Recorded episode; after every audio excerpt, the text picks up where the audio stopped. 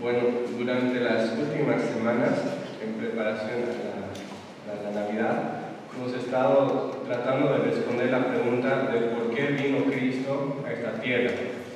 Y hemos visto que nuestro Señor Jesucristo vino a esta tierra con el propósito de llevar a cabo una triple función, que vino para cumplir la función como profeta, para cumplir una función como sacerdote y para cumplir una función como rey. Hemos hablado de su función como profeta y sacerdote y lo que quisiera hacer esta mañana es que podamos ver su tercera función como rey. Para esto voy a pedir que puedan abrir sus Biblias en Mateo 2, versículo 2. Mateo 2, 2. Y si bien vamos a estar mirando muchos pasajes esta mañana, quería que este pasaje sea nuestro punto de partida. Eh, Mateo nos relata en este capítulo la historia de unos hombres sabios que al enterarse acerca del nacimiento de Jesús vienen a Israel desde muy lejos y que llegando a Israel se presentan delante de Herodes y le, dicen, preguntan lo siguiente, le dicen, ¿dónde está el rey de los ha nacido? Porque vimos su estrella en el oriente y lo, hemos venido a adorar.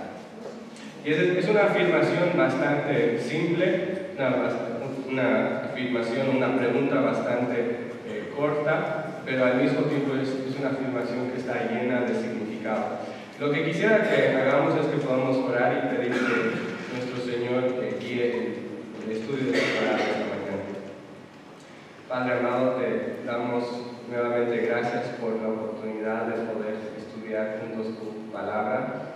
Te damos gracias por todo lo que celebramos y recordamos en estas fechas.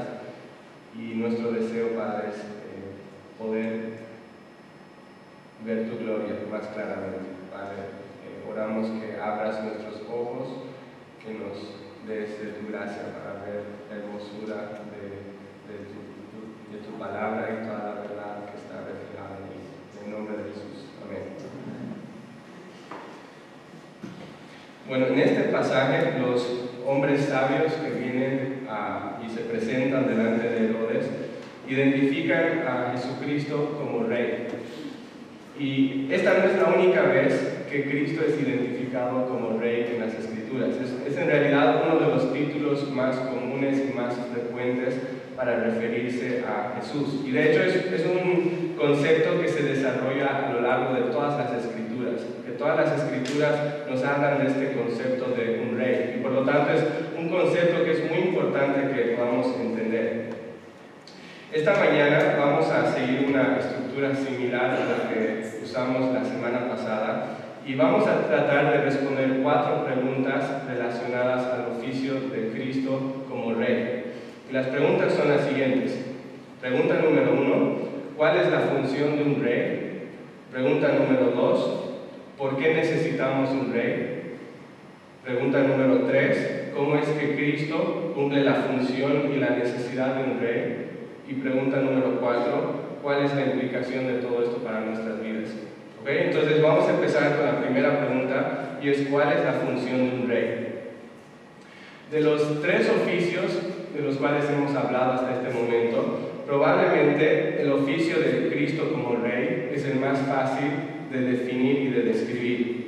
Y es porque si bien no tenemos reyes en esta cultura, en, Uruguay no tenemos un rey, si bien eh, no hay esa realidad aquí, lo, lo, cierto es que hemos leído mucho acerca de los reyes del pasado en nuestros libros de historia, hemos visto innumerables representaciones artísticas de qué es lo que hacía un rey. Y además de eso, si bien no hay un rey en este país, de cierta forma el gobierno cumple una función similar a la de un rey. Si bien no es, una, eh, no es un equivalente exacto, de cierta forma el gobierno cumple funciones similares. Entonces, por instinto natural tenemos cierta idea de qué es un rey, cuál es la función que cumple un rey.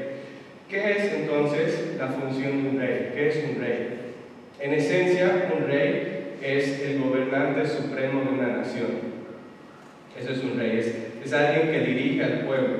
es alguien que manda en un país, alguien que manda sobre un pueblo. Por lo general, cuando vemos la, historia y, las naciones, el liderazgo de un rey generalmente era netamente político. Pero en el caso de Israel, se ve que había una expectativa de que el rey asumiera también cierto tipo de liderazgo espiritual en la nación. Y por eso en Deuteronomio 17 se dan instrucciones para los futuros reyes de Israel. Y una de las cosas que, que dice en ese capítulo es que los reyes, al asumir su mando, debían escribir a mano una copia del libro de la ley. ¿Y por qué? Era para que ellos puedan conocer la palabra del Señor y para que puedan dirigir al pueblo en los caminos del Señor. Que entendiendo la palabra del Señor puedan guiar al pueblo en los caminos del Señor y no hacia la idolatría. Y entonces esa era la, la función de un rey. Y habiendo entendido esa función, Vamos a pasar a nuestra segunda pregunta esta mañana y es ¿por qué necesitamos un rey? Podríamos decir que en nuestros tiempos hay una eh, creciente desconfianza y falta de sujeción a las autoridades. Eh, es una desconfianza que se manifiesta en muchas formas y una de ellas es en, en las canciones y en las músicas que se escuchan hoy en día. Por ejemplo, hay una canción de la cantante Pink que hablando acerca del presidente dice lo siguiente. Dice, ¿cómo puedes dormir mientras el resto de nosotros lloramos? ¿Cómo puedes soñar cuando una madre no tiene ni siquiera la oportunidad de decirle adiós a su hijo? ¿Cómo puedes caminar con la cabeza en alto? ¿Puedes siquiera mirarme a los ojos? Y después otra cantante que es de Latinoamérica, hablando sobre el gobierno, refiriéndose al gobierno, dice lo siguiente en una de sus canciones. Dice, venenos tus monólogos, tus discursos incoloros.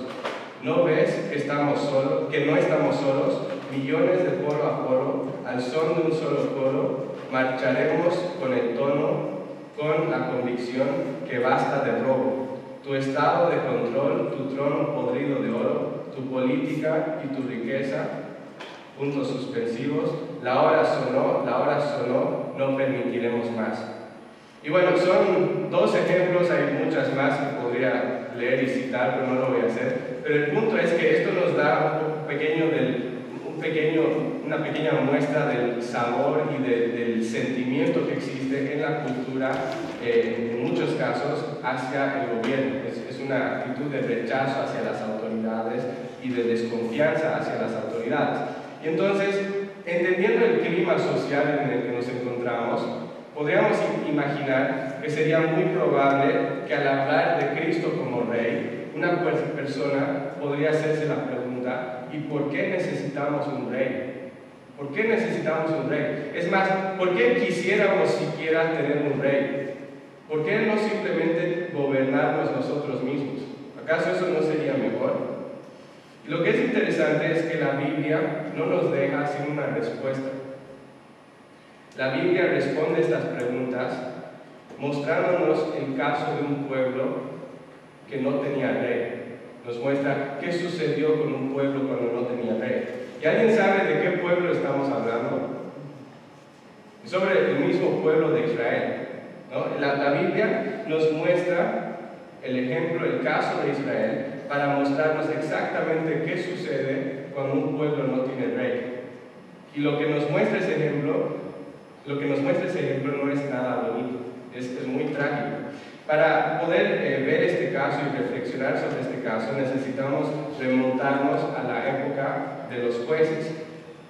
Y en la época de los jueces, el pueblo había salido de la esclavitud eh, de Egipto habían atravesado varias experiencias en el desierto, se habían establecido en la tierra prometida, pero todavía no tenían un rey.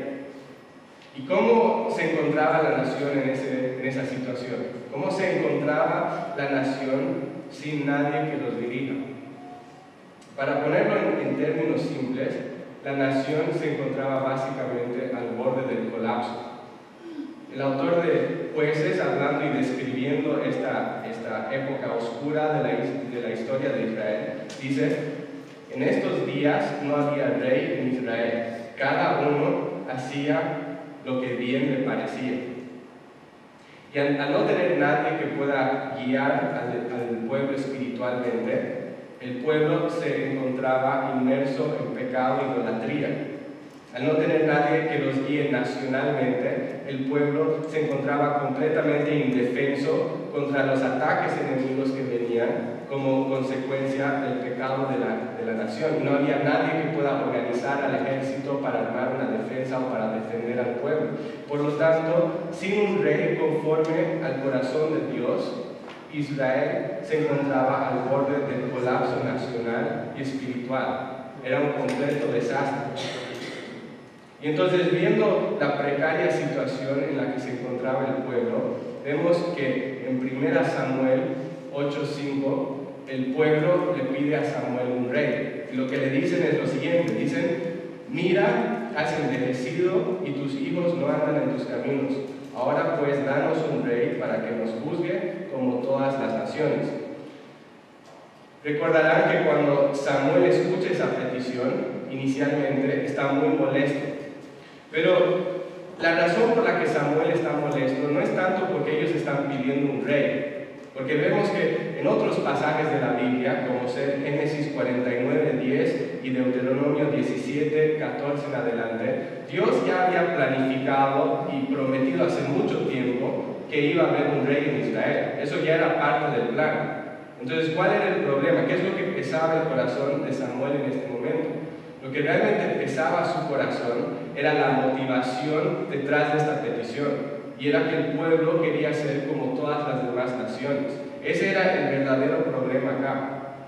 Pero de todas formas, Dios usa esta petición impía, usa esta petición incorrecta para cumplir sus propósitos eternos. Y aunque Israel empieza con un tropezón, con el rey Saúl, finalmente, eventualmente, llega a tener un, rey conforme al corazón de Dios. Y es bajo el reinado de ese hombre, que es David, que el reinado llega a afianzarse, que la nación llega a afianzarse tanto a nivel político como a nivel espiritual. Y es por eso que el pueblo necesita un rey. Por eso era tan necesario que el, el pueblo tenga un rey que pueda guiarlos y que pueda protegerlos. Pero si bien la historia de Israel ilustra la necesidad de un rey, la necesidad que el pueblo tiene de un rey, también ilustra muy claramente las deficiencias de todo rey humano. Nos, nos ilustra esto de manera muy clara, porque si bien David era, podríamos decir, el mejor rey que Israel tuvo, si bien Salomón era bastante bueno, lo cierto es que ambos hombres cometieron pecados muy serios. David cometió adulterio y después asesinó, y Salomón se inmiscuyó en la idolatría. Y estos pecados trajeron serias consecuencias, no solo sobre sus propias vidas, sino sobre toda la nación. Con el tiempo, Israel llegó a dividirse en dos, el reino del norte y el reino del sur. Y durante ese tiempo hubieron una, una larga secuencia de reyes en ambos, en ambos reinos. Algunos de ellos eran, podríamos decir, relativamente buenos, pero la gran mayoría eran muy malos. Y lo que estos reyes terminaron provocando con su maldad fue el alejamiento espiritual de toda una nación. Su, su maldad llevó a, que la nación entera se aleje de Dios y que corra hacia la idolatría, que finalmente la nación entera colapse y que Israel se ha llevado al exilio. Eso fue por causa de la maldad de los hombres de estos, de estos reyes. Todo esto porque la nación estaba siendo gobernada por hombres que no podían ni siquiera gobernar sus propios corazones, mucho menos una nación. Y por lo tanto, si hay algo que la historia de Israel deja muy en claro, es que el pueblo necesita un rey, pero que necesita un rey muy diferente a los reyes que ha tenido. Necesita otro tipo de rey. Necesita un rey que pueda gobernar su propio corazón y un rey que no solo guía al pueblo políticamente, sino que pueda realmente pastorear y gobernar los corazones de aquellos que son parte de su, de su reino, para que no acaben como Israel, que no acaben naufragando como nación. Y eso nos lleva a la tercera pregunta, que vamos a responder esta pregunta, perdón, esta mañana, tercera pregunta que vamos a responder esta mañana, perdón, y es, ¿cómo es que Cristo cumple la función y la necesidad de un rey. ¿Cómo es que Cristo cumple la función y la necesidad de un rey? Habiendo señalado la incapacidad de todos los reyes de Israel, habiendo mostrado que ellos no podían gobernar de una manera correcta, las escrituras empiezan a hacer una promesa, empiezan a hacernos promesas de un mejor rey que habría de venir en el futuro.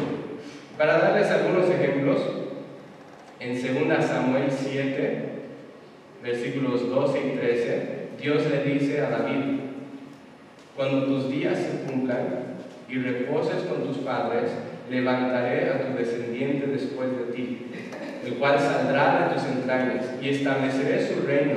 Él edificará casa a mi nombre, y yo estableceré el trono de su reino para siempre.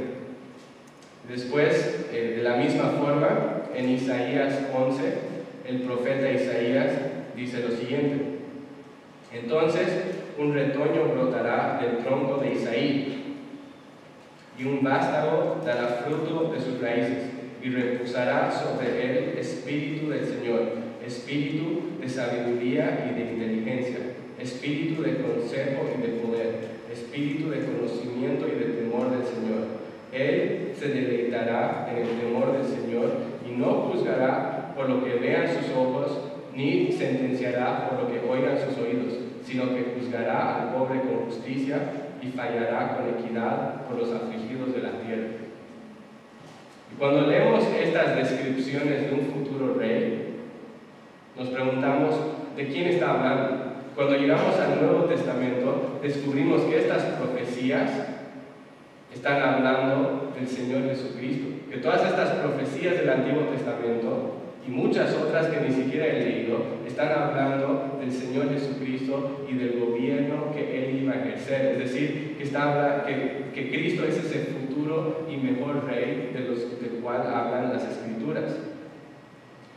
¿Qué hace que Jesús sea un mejor rey? ¿Qué hace que Cristo sea un mejor rey que todos esos reyes malos que existieron en el pasado. Podríamos hablar de muchas cosas diferentes, pero voy a enfatizar brevemente cinco puntos que hacen que Jesús sea un mejor rey. En primer lugar, Jesús es un mejor rey porque sabe gobernar su propio corazón. Porque sabe gobernar su propio corazón. Como vimos hace un momento, los otros reyes fallaron justamente porque eran incapaces de gobernar su propio corazón. Esa realidad les llevaba a inmiscuirse en un montón de pecados que terminaban destruyendo sus propias vidas y la vida de todo un pueblo. Pero cuando miramos la vida de Jesús, no vemos ese mismo tipo de fracaso. Vemos a un hombre que sabía dominar su corazón. Vemos a un hombre que cuando estaba en el desierto pudo resistir la tentación.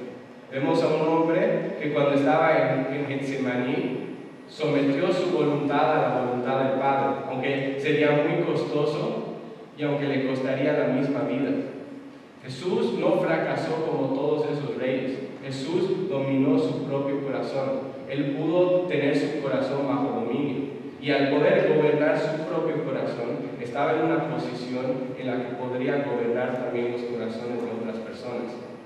Y eso nos lleva a la segunda realidad que hace que Jesús sea un mejor rey que los otros reyes. Y es que habiendo gobernado su propio corazón, Jesús viene a gobernar los corazones de quienes vino a salvar. Que Jesús viene a gobernar los corazones de quienes vino a salvar. Jesús no viene simplemente a ejercer un reinado político y exterior. Si Jesús simplemente se enfocara en eso, si su, enfoque simplemente fuera gobernar políticamente, sería exactamente igual que todos los demás reyes. Lo que hace que Jesús sea diferente es que no gobierna simplemente de afuera, sino que vino a establecer su trono en el corazón de cada persona. Y esa realidad es lo que hace que una vida pueda ser transformada de verdad, que pueda ser transformada de adentro hacia afuera y que no vivamos como lo hacíamos antes, sino que podamos vivir como nuevas criaturas. Desde la caída, nuestro problema más grande siempre fue la rebeldía de nuestro corazón, que nuestros corazones son rebeldes e indomables. Ese es nuestro problema. Somos por naturaleza esclavos de nuestro propio pecado, de nuestros propios deseos pecaminosos. Y eso trae serias consecuencias. No solo sobre nuestras propias vidas, sino sobre las vidas de otras personas, no solo en esta tierra, sino por toda la eternidad. Pero lo que es hermoso del ministerio del, del Señor Jesucristo es que cuando Jesús llega a la vida de una persona, no solamente la reconcilia con Dios por medio de su oficio sacerdotal, sino que además de eso viene a vencer la rebeldía del. Cristo viene a, vencer esa rebeldía, viene a gobernar sobre nuestras vidas, de modo que no vivamos como lo hacíamos antes, de modo que nuestras vidas realmente estén sometidas a su señorío y que vivamos como nuevas criaturas. Cuando Cristo llega a la vida de una persona, se cumple la profecía de Ezequiel. Cuando Ezequiel dice, entonces los rociaré con agua limpia y quedarán, limpios todas sus inmundicias y de todos sus ídolos los limpiaré. Además les daré un corazón nuevo y pondré un espíritu nuevo dentro de ustedes. Quitaré de su carne el corazón de piedra y les daré un corazón de carne Pondré dentro de ustedes mi espíritu y haré que anden en mis estatutos y que cumplan cuidadosamente mis ordenanzas. Eso es lo que hace que Jesús sea un rey tan magnífico, que no solo gobierna exteriormente, sino que viene a gobernar y a pastorear nuestros mismos corazones. Pero hay una tercera realidad que hace que Jesús sea un mejor rey que todos vosotros que vinieron antes. Y es que Jesús no solamente gobierna sobre nuestros corazones, sino que gobierna sobre cada esfera del universo. Que no solo gobierna nuestros corazones, sino cada esfera, cada detalle de este universo. Podemos estar agradecidos de que Cristo reina sobre nuestros corazones si estamos en Él. Pero si eso fuera lo único que Jesús reina, si eso fuera lo único sobre lo cual Cristo gobernara, no sería una realidad que traería mucho consuelo a nuestras vidas, porque significaría que había, un montón de cosas en este universo que escaparían su control y que serían una amenaza constante contra nuestras vidas. Pero lo que hace que el reinado de Cristo sea tan asombroso, lo que hace que su reinado sea tan reconfortante, es que no solo viene a gobernar sobre los corazones de aquellos que vino a salvar, sino que gobierna sobre cada molécula en este universo. Que no hay nada que escapa a su control. Que gobierna no solo sobre vidas, sino sobre el mundo natural, sobre la enfermedad, sobre la muerte, sobre el mundo espiritual y sobre cada cosa que puedas imaginar. Cristo es Rey sobre todo. Y es por eso que cuando llegamos al libro de Marcos, vemos a Jesús que hace cosas como calmar una tormenta con el simple mando de su voz. Vemos a Jesús sanar a una mujer que nadie más puede sanar, que ningún médico puede sanar. Vemos a Jesús resucitar a una muchacha muerta. Vemos a Jesús triunfar sobre todo un ejército de demonios y lanzarlos al fondo del mar. ¿Y por qué? Porque Él es rey. Porque Él es rey. Cuando leemos estas descripciones de Jesús en los evangelios, lo que todo esto nos muestra es que Él es rey soberano sobre todas las cosas. Es como dice Abraham Kuyper una vez, que dice, No hay un centímetro cuadrado en todo el dominio de la existencia humana sobre el cual Cristo, quien es soberano sobre todo, no diga, esto es mío.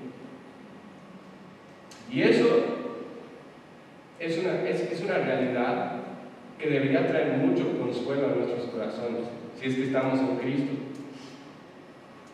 Es algo que debería consolarnos porque nos recuerda que no hay ningún detalle en nuestras vidas que escape su control. Que no hay nada que escape su control y su cuidado soberano. Y eso nos lleva a la cuarta realidad que hace que Cristo sea un mejor rey que todos los demás. Y es que Jesús es bueno. Que Jesús es bueno. ¿Cómo te sentirías si Jesús fuera un rey completamente soberano, pero no completamente bueno? Es una realidad que sería, digamos, si eso fuera así, sería una realidad aterradora. ¿Por qué? Porque ¿qué nos aseguraría que ese rey todopoderoso no usaría su poder para hacer cosas horribles? Lo que hace que el señorío de Cristo sea una realidad tan preciosa es que su gobierno no solo es completamente soberano, sino también completamente bueno. Alguien una vez comparando sobre, o hablando sobre el contraste entre el gobierno del Señor Jesucristo y el gobierno de otros reyes, y en especial de los eh, emperadores romanos, dijo lo siguiente. Dice, el emperador reveló, perdón, el emperador se reveló más preocupado por promover su propio bienestar que el de sus súbditos. En contraste con esto, sabemos que el Dios al que adoramos los cristianos abandonó sus propios intereses y bienestar para servir el bienestar de sus adoradores. Es impresionante. Eso es lo que nos permite descansar y gozarnos en el señorío de Cristo, que Jesús es un rey que no solamente es completamente soberano, sino también completamente bueno. No es como esos políticos de los cuales protestan los cantantes. Es un rey en quien se puede confiar. Pero hay una quinta realidad que hace que Jesús sea un mejor rey que todos los demás, y es que Jesús establece un reino eterno. Que Jesús establece un reino eterno. Uno de los grandes males de todos los reyes y todos los reinos que jamás existieron sobre esta tierra es que nunca han durado.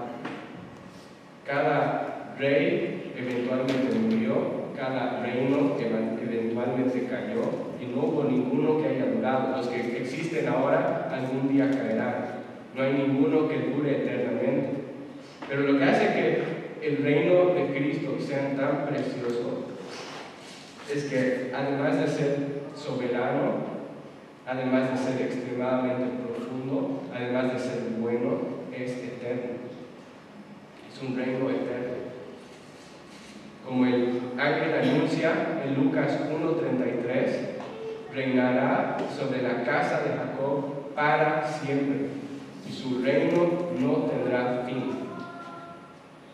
Ahora, en este momento, todavía estamos esperando que el reino de Cristo se manifieste en toda su plenitud. El reino de Dios está aquí, está entre nosotros, está en nuestras vidas, pero no ha llegado en toda su plenitud. Todavía hay aspectos de la creación y del universo que estamos esperando que Dios redima y que ponga debajo de sus pies. Pero cuando Cristo retorne a esta tierra con toda su gloria, será un día maravilloso, porque ese reino perfecto durará para siempre y continuará por los siglos de los siglos sin final. Quiero terminar nuestro tiempo esta mañana yendo a la cuarta pregunta que nos propusimos hacer esta mañana y es ¿cuál es la implicación de todo esto para nuestras vidas? Cuando los sabios llegaron desde lejos para ver al Señor Jesucristo, cuando el mundo fue confrontado con la realidad de que el rey había llegado a esta tierra, vemos que hubieron una variedad de respuestas diferentes. Hubieron diferentes tipos de respuestas.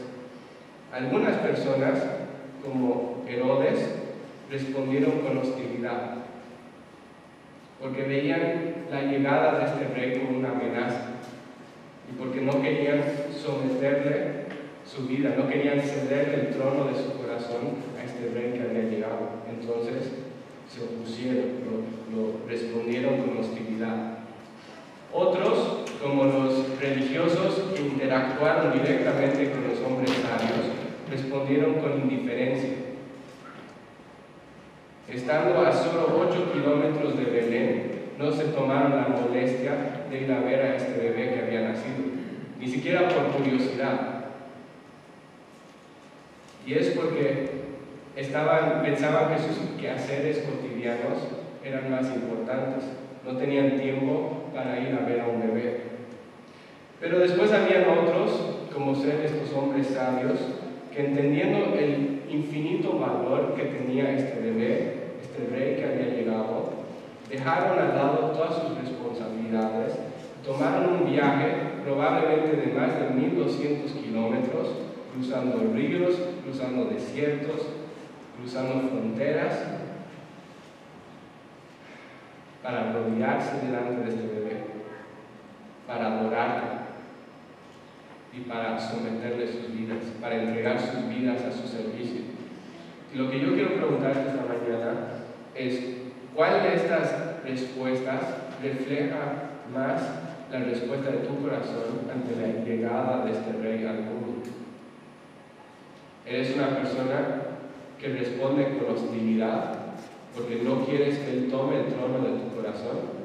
¿Eres alguien que responde con indiferencia porque estás demasiado enfocado en las cosas de esta vida, de este mundo, que, esas cosas te parecen más importantes que Dios?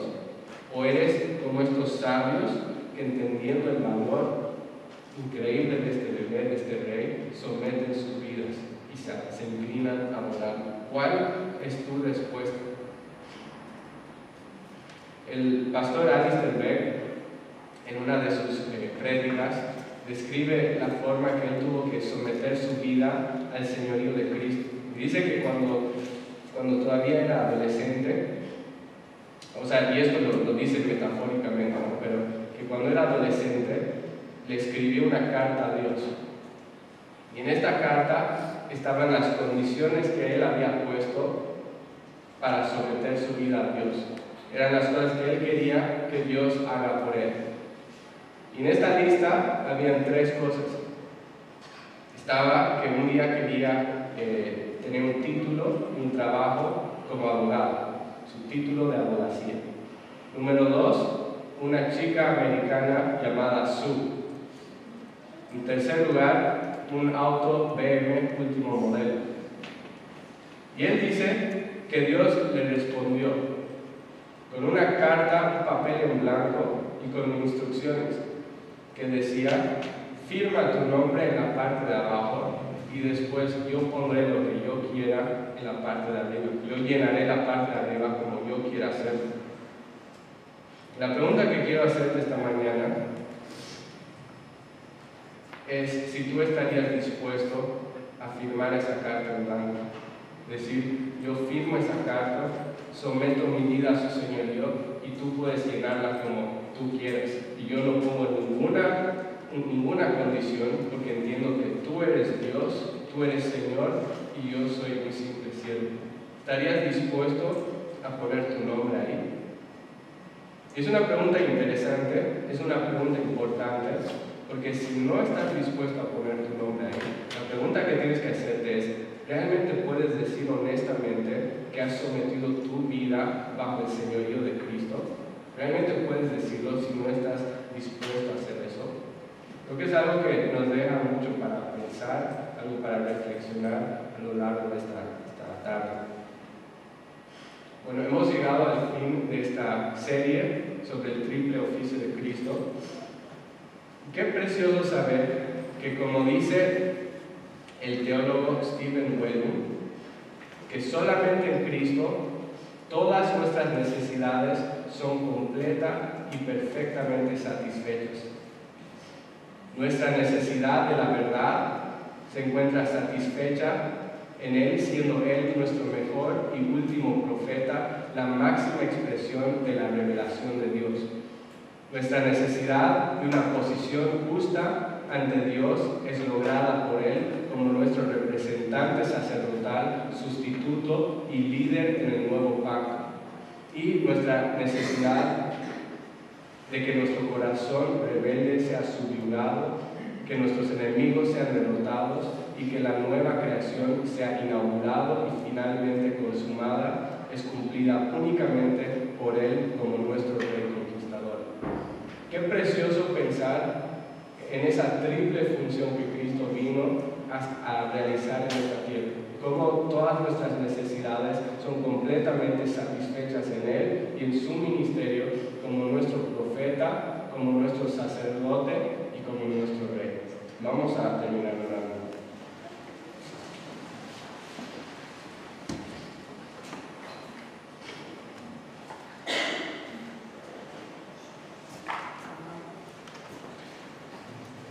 Padre amado, te agradecemos por tu palabra esta mañana. Te doy gracias porque nos muestras, Padre, nuestra inmensa necesidad de un rey. Y Padre, te doy gracias porque permitiste que podamos ver lo que es un rey imperfecto para que después podamos ver lo que es un rey perfecto en Cristo, Señor. Y Padre, quiero pedir que nos ayudes a realmente entender el peso de estas verdades, Señor. Que podamos ver nuestra inmensa necesidad de un rey. Y Padre, que podamos adorarte por habernos provisto un rey en Cristo pero también, Padre, que podamos someter nuestras vidas al Señor de Cristo. Señor, que no haya en, nosotros, en ninguno de nosotros, un corazón rebelde y de incredulidad. Padre, que podamos venir delante de ti humildemente, como lo hicieron estos hombres sabios, Señor. Que pongamos todo lo que tenemos a tus pies y que simplemente nos limpiemos a adorar, Señor, que nos acordemos a entregarnos completamente a ti. Gracias, Padre, porque eres digno, porque eres bueno, porque eres majestuoso y glorioso. Y todo esto oramos